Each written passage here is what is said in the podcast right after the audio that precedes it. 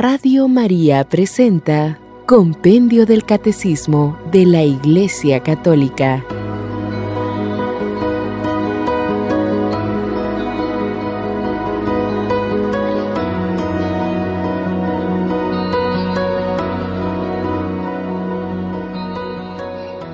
Primera parte. La profesión de la fe.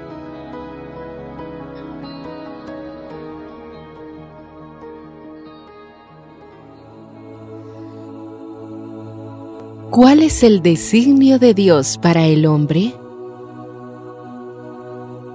Dios, infinitamente perfecto y bienaventurado en sí mismo, en un designio de pura bondad, ha creado libremente al hombre para hacerle partícipe de su vida bienaventurada. En la plenitud de los tiempos, Dios Padre envió a su Hijo como Redentor y Salvador de los hombres caídos en el pecado, convocándolos en su iglesia y haciéndolos hijos suyos de adopción por obra del Espíritu Santo y herederos de su eterna bienaventuranza.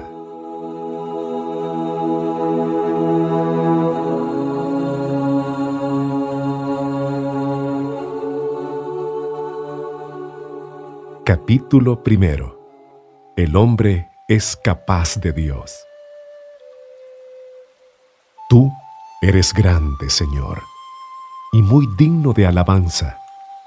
Nos has hecho para ti y nuestro corazón está inquieto mientras no descansa en ti. San Agustín.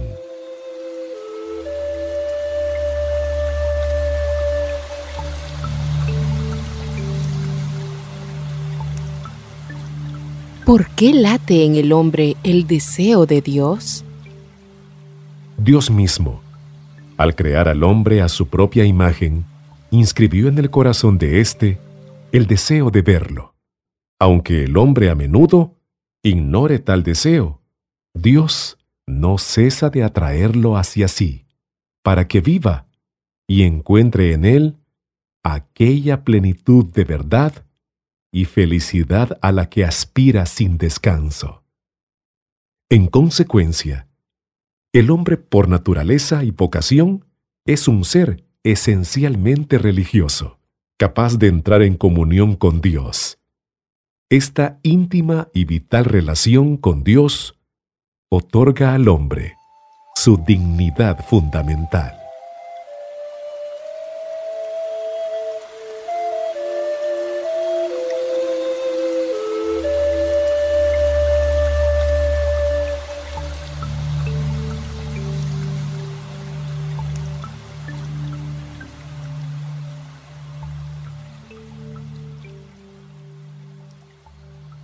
¿Cómo se puede conocer a Dios con la sola luz de la razón? A partir de la creación, esto es del mundo y de la persona humana. El hombre, con solo la razón, puede con certeza conocer a Dios como origen y fin del universo y como sumo bien, verdad y belleza infinita.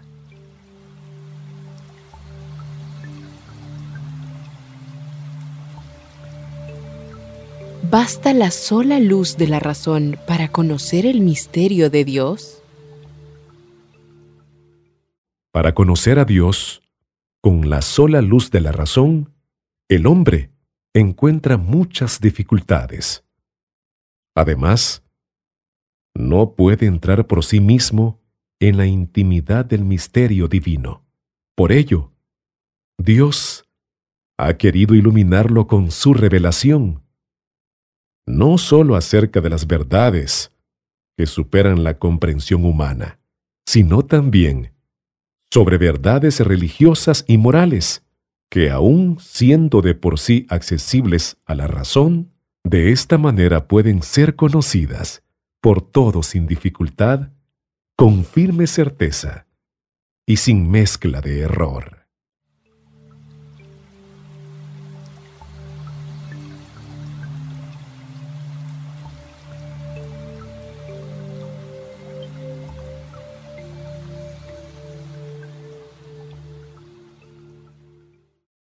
¿Cómo se puede hablar de Dios?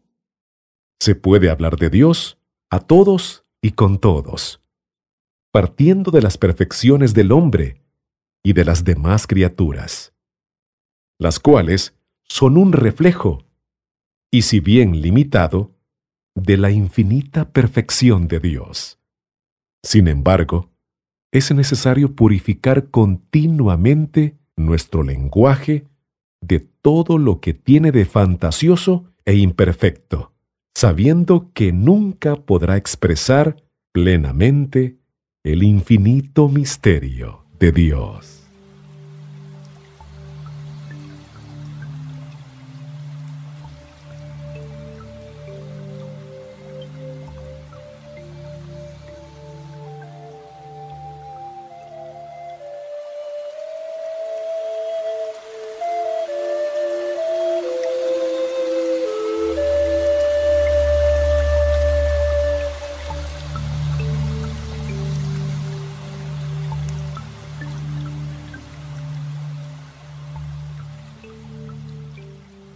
Capítulo segundo. Dios viene al encuentro del hombre. La revelación de Dios. ¿Qué revela Dios al hombre? Dios, en su bondad y sabiduría, se revela al hombre por medio de acontecimientos y palabras. Se revela a sí mismo y el designio de benevolencia que él mismo ha preestablecido desde la eternidad en Cristo en favor de los hombres. Este designio consiste en hacer partícipes de la vida divina a todos los hombres, mediante la gracia del Espíritu Santo, para hacer de ellos hijos adoptivos en su Hijo unigénito.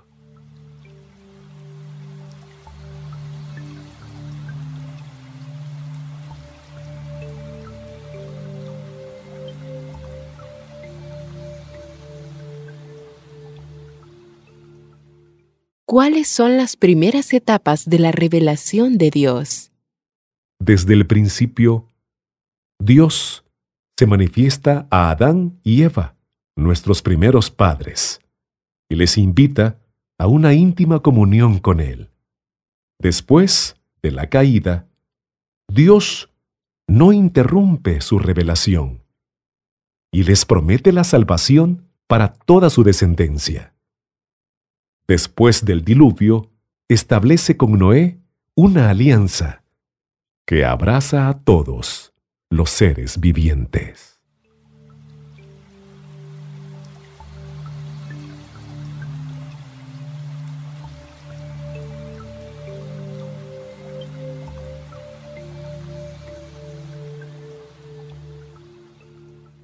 ¿Cuáles son las sucesivas etapas de la revelación de Dios?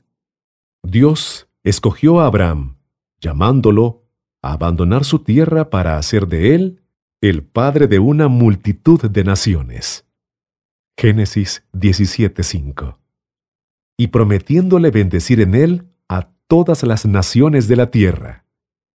Génesis 12:3. Los descendientes de Abraham serán los depositarios de las promesas divinas hechas a los patriarcas. Dios forma a Israel como su pueblo elegido, salvándolo de la esclavitud de Egipto. Establece con él la alianza del Sinaí y le da su ley por medio de Moisés.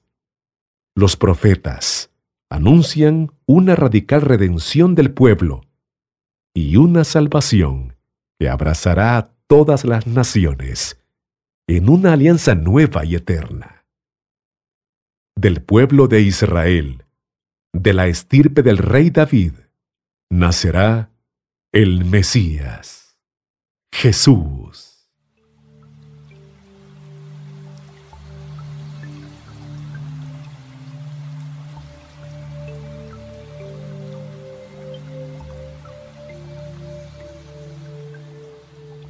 ¿Cuál es la plena y definitiva etapa de la revelación de Dios? La plena y definitiva etapa de la revelación de Dios es la que él mismo llevó a cabo en su Verbo encarnado, Jesucristo, mediador y plenitud de la revelación. En cuanto Hijo unigénito de Dios, hecho hombre, Él es la palabra perfecta y definitiva del Padre. Con la venida del Hijo y el don del Espíritu, la revelación ya se ha cumplido plenamente. Aunque la fe de la Iglesia deberá comprender gradualmente todo su alcance a lo largo de los siglos.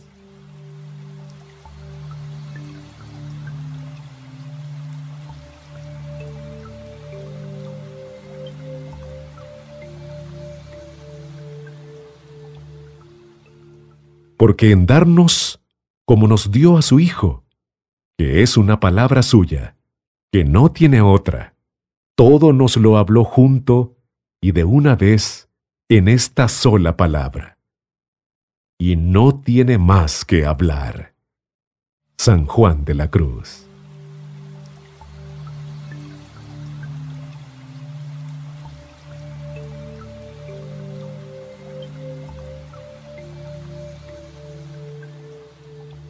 ¿Qué valor tienen las revelaciones privadas? Aunque no pertenecen al depósito de la fe, las revelaciones privadas pueden ayudar a vivir la misma fe si mantienen su íntima orientación a Cristo. El magisterio de la Iglesia, al que corresponde el discernimiento de tales revelaciones, no puede aceptar, por tanto, aquellas revelaciones que pretendan superar o corregir la revelación definitiva, que es Cristo.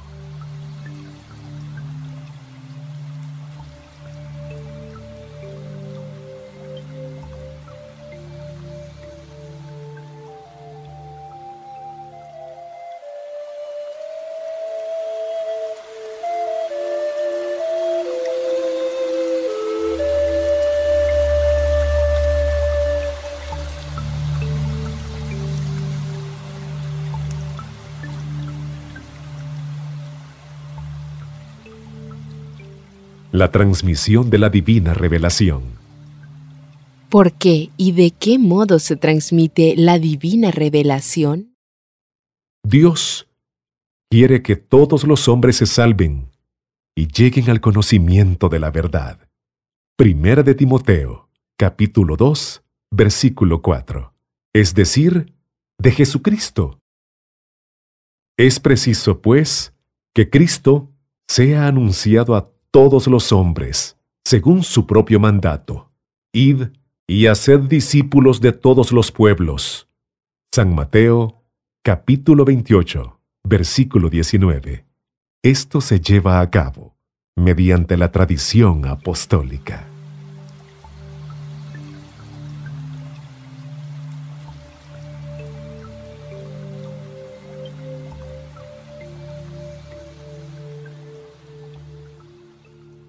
¿Qué es la tradición apostólica? La tradición apostólica es la transmisión del mensaje de Cristo llevada a cabo. Desde los comienzos del cristianismo, por la predicación, el testimonio, las instituciones, el culto y los escritos inspirados. Los apóstoles transmitieron a sus sucesores, los obispos, y a través de estos, a todas las generaciones, hasta el fin de los tiempos, todo lo que habían recibido de Cristo y aprendido del Espíritu Santo.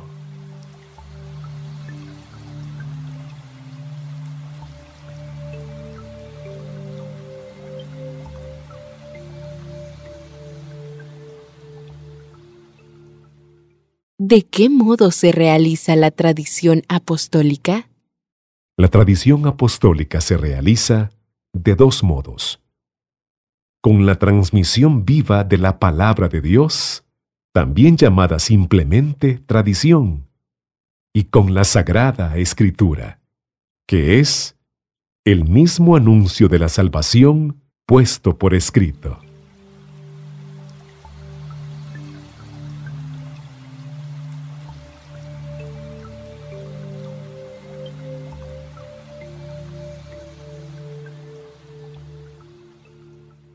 ¿Qué relación existe entre tradición y sagrada escritura? La tradición y la sagrada escritura están íntimamente unidas y compenetradas entre sí. En efecto, ambas hacen presente y fecundo en la Iglesia el misterio de Cristo y surgen de la misma fuente divina. Constituyen un solo sagrado depósito de la fe, del cual la Iglesia saca su propia certeza sobre todas las cosas reveladas.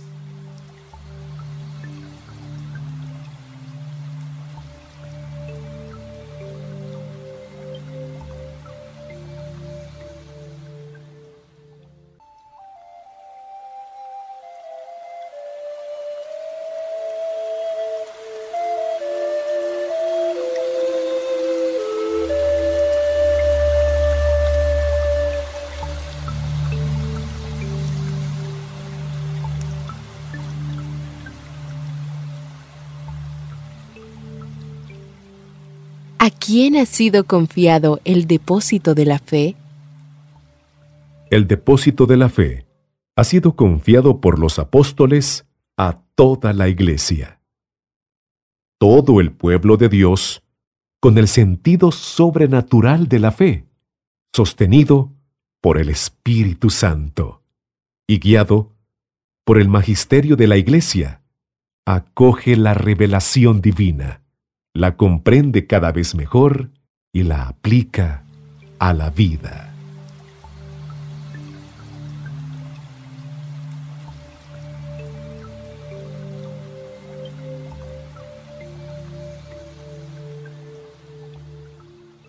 ¿A quién corresponde interpretar auténticamente el depósito de la fe? La interpretación auténtica del depósito de la fe corresponde solo al magisterio vivo de la Iglesia, es decir, al sucesor de Pedro, el obispo de Roma, y a los obispos en comunión con él. Al magisterio, el cual, en el servicio de la palabra de Dios, goza del carisma cierto de la verdad. Compete también definir los dogmas, que son formulaciones de las verdades contenidas en la divina revelación. Dicha autoridad se extiende también a las verdades necesariamente relacionadas con la revelación.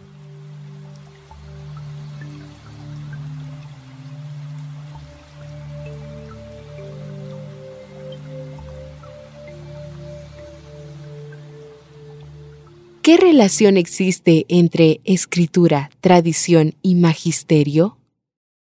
Escritura, tradición y magisterio están tan estrechamente unidos entre sí que ninguno de ellos existe sin nosotros. Juntos, bajo la acción del Espíritu Santo, contribuyen eficazmente cada uno a su modo a la salvación de los hombres.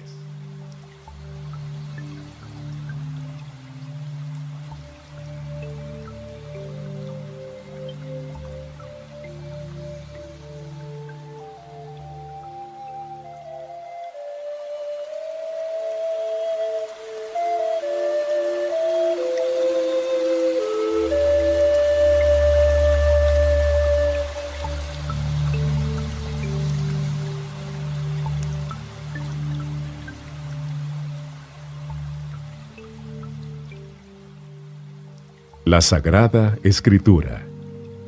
¿Por qué decimos que la Sagrada Escritura enseña la verdad? Decimos que la Sagrada Escritura enseña la verdad porque Dios mismo es su autor.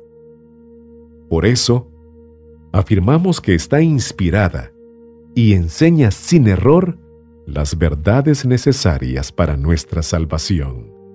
El Espíritu Santo ha inspirado, en efecto, a los autores humanos de la Sagrada Escritura, los cuales han escrito lo que el Espíritu ha querido enseñarnos. La fe cristiana, sin embargo, no es una religión del libro, sino de la palabra de Dios, que no es una palabra escrita y muda, sino el verbo encarnado y vivo. San Bernardo de Claraval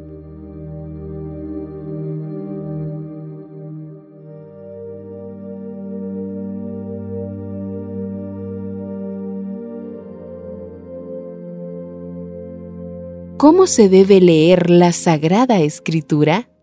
La Sagrada Escritura debe ser leída e interpretada con la ayuda del Espíritu Santo y bajo la guía del Magisterio de la Iglesia, según tres criterios. 1. Atención al contenido y a la unidad de toda la Escritura. 2. Lectura de la Escritura en la tradición viva de la Iglesia. 3. Respeto de la analogía de la fe, es decir, de la cohesión entre las verdades de la fe.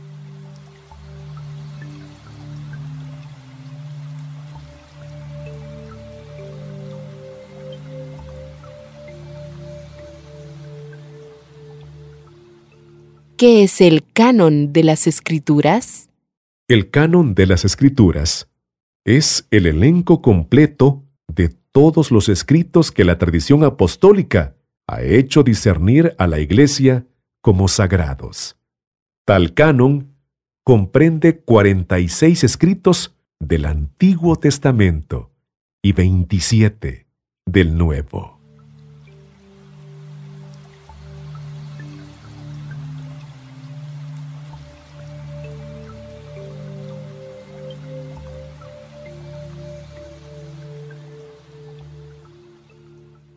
¿Qué importancia tiene el Antiguo Testamento para los cristianos?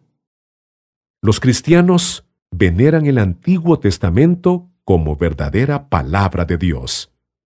Todos sus libros están divinamente inspirados y conservan un valor permanente.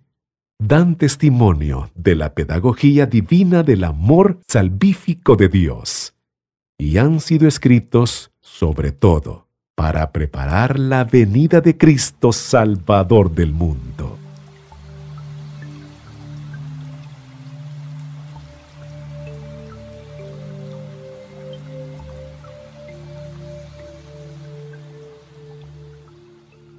¿Qué importancia tiene el Nuevo Testamento para los cristianos?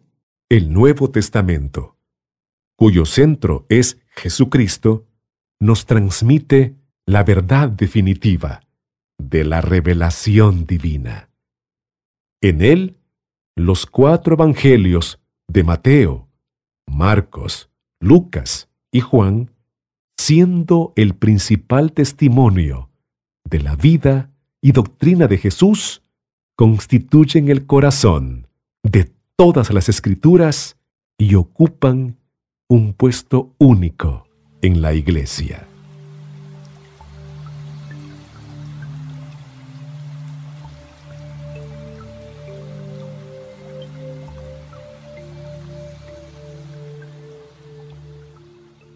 ¿Qué unidad existe entre el Antiguo y Nuevo Testamento?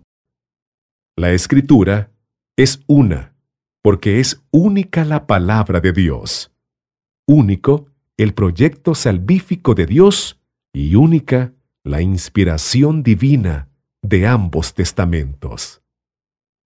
El Antiguo Testamento prepara el Nuevo, mientras que éste da cumplimiento al Antiguo ambos se iluminan recíprocamente.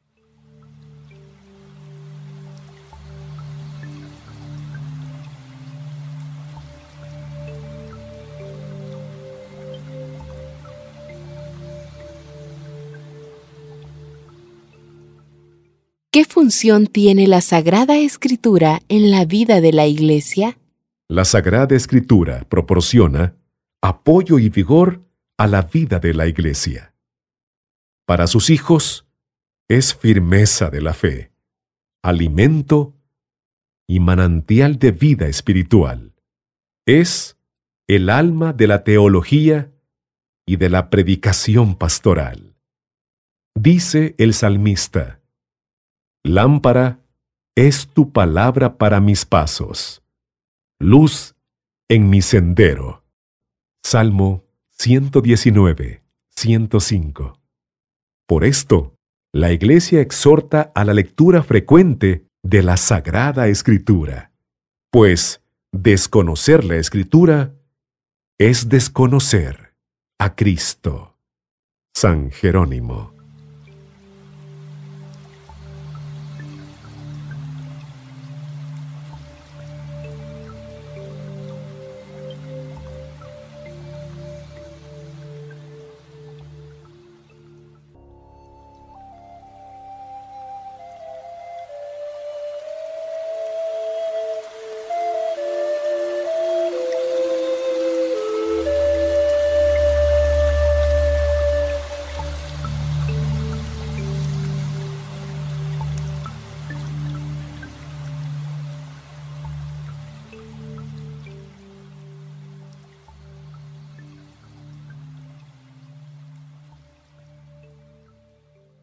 Capítulo tercero.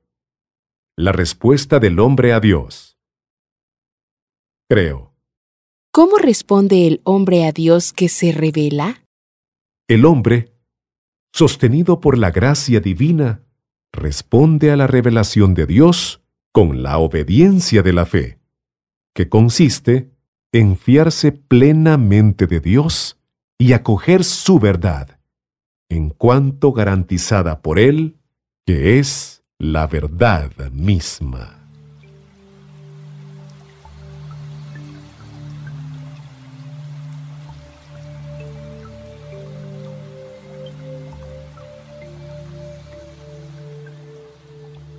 ¿Cuáles son en la Sagrada Escritura los principales modelos de obediencia en la fe?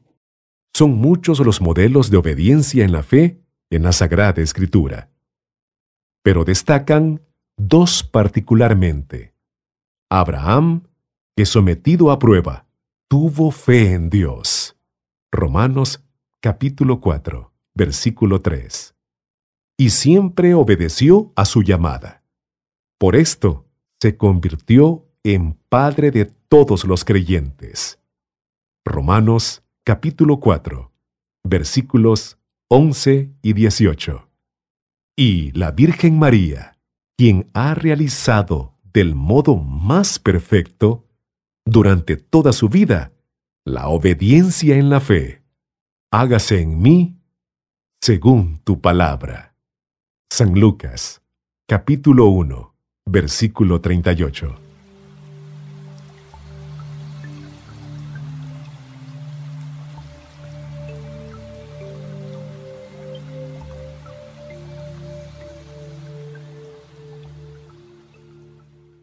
En la práctica, ¿qué significa para el hombre creer en Dios?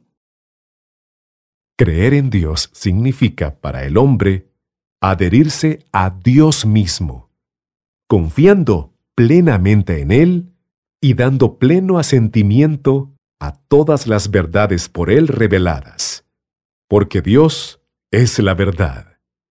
Significa creer en un solo Dios, en tres personas Padre, Hijo y Espíritu Santo.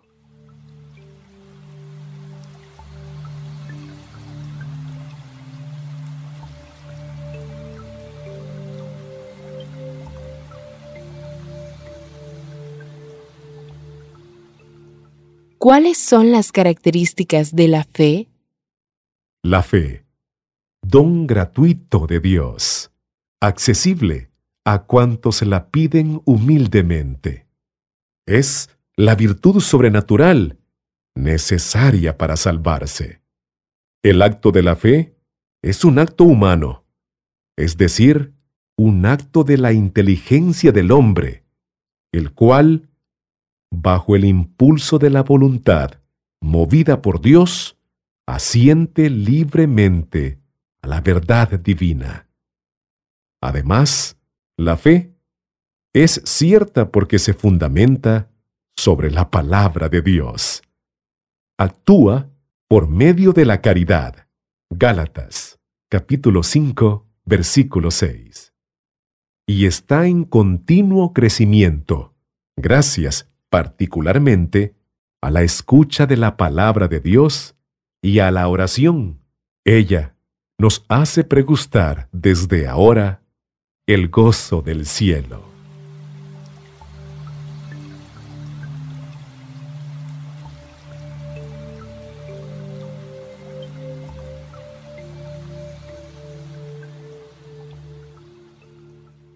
¿Por qué afirmamos que no hay contradicción entre la fe y la ciencia?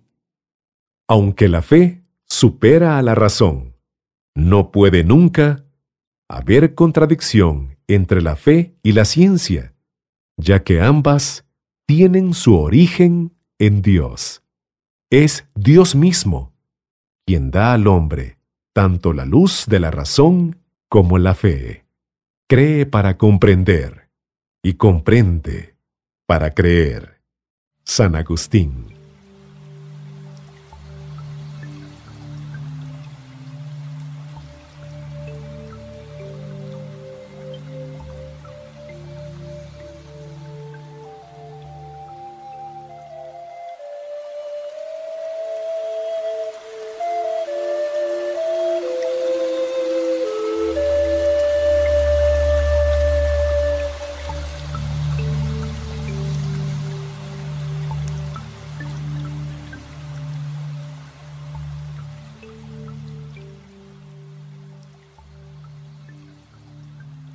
Creemos.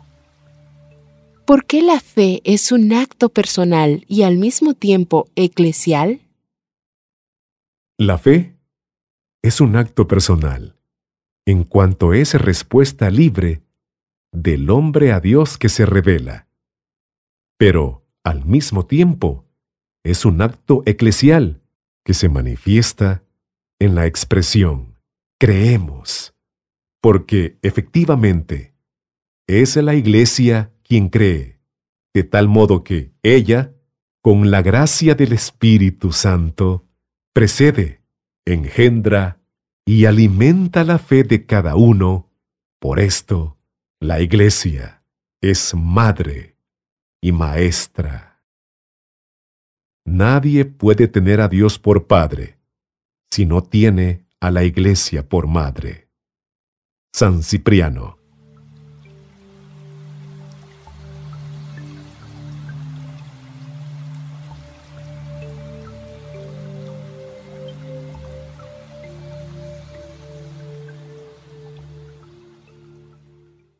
¿Por qué son importantes las fórmulas de la fe?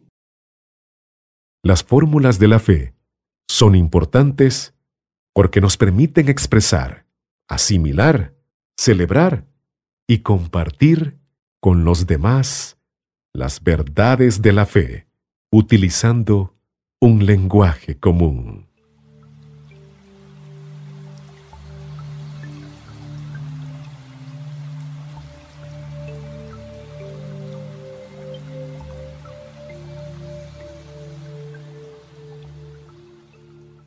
¿En qué sentido la fe de la Iglesia es una sola?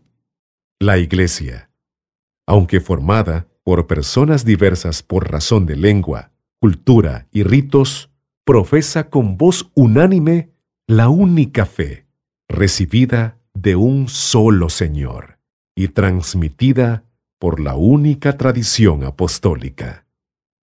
Profesa un solo Dios, Padre, Hijo y Espíritu Santo, e indica un solo camino de salvación.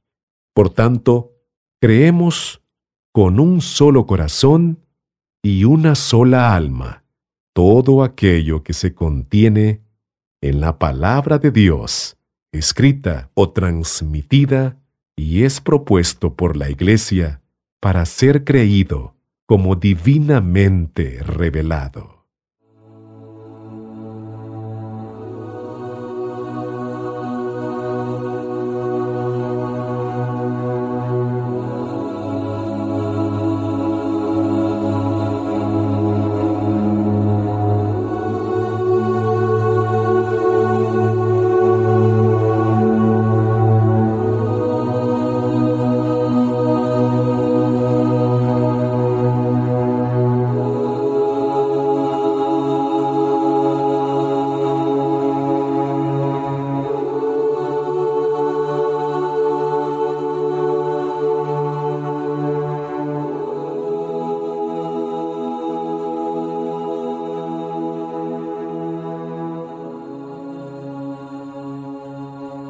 Radio María presentó Compendio del Catecismo de la Iglesia Católica.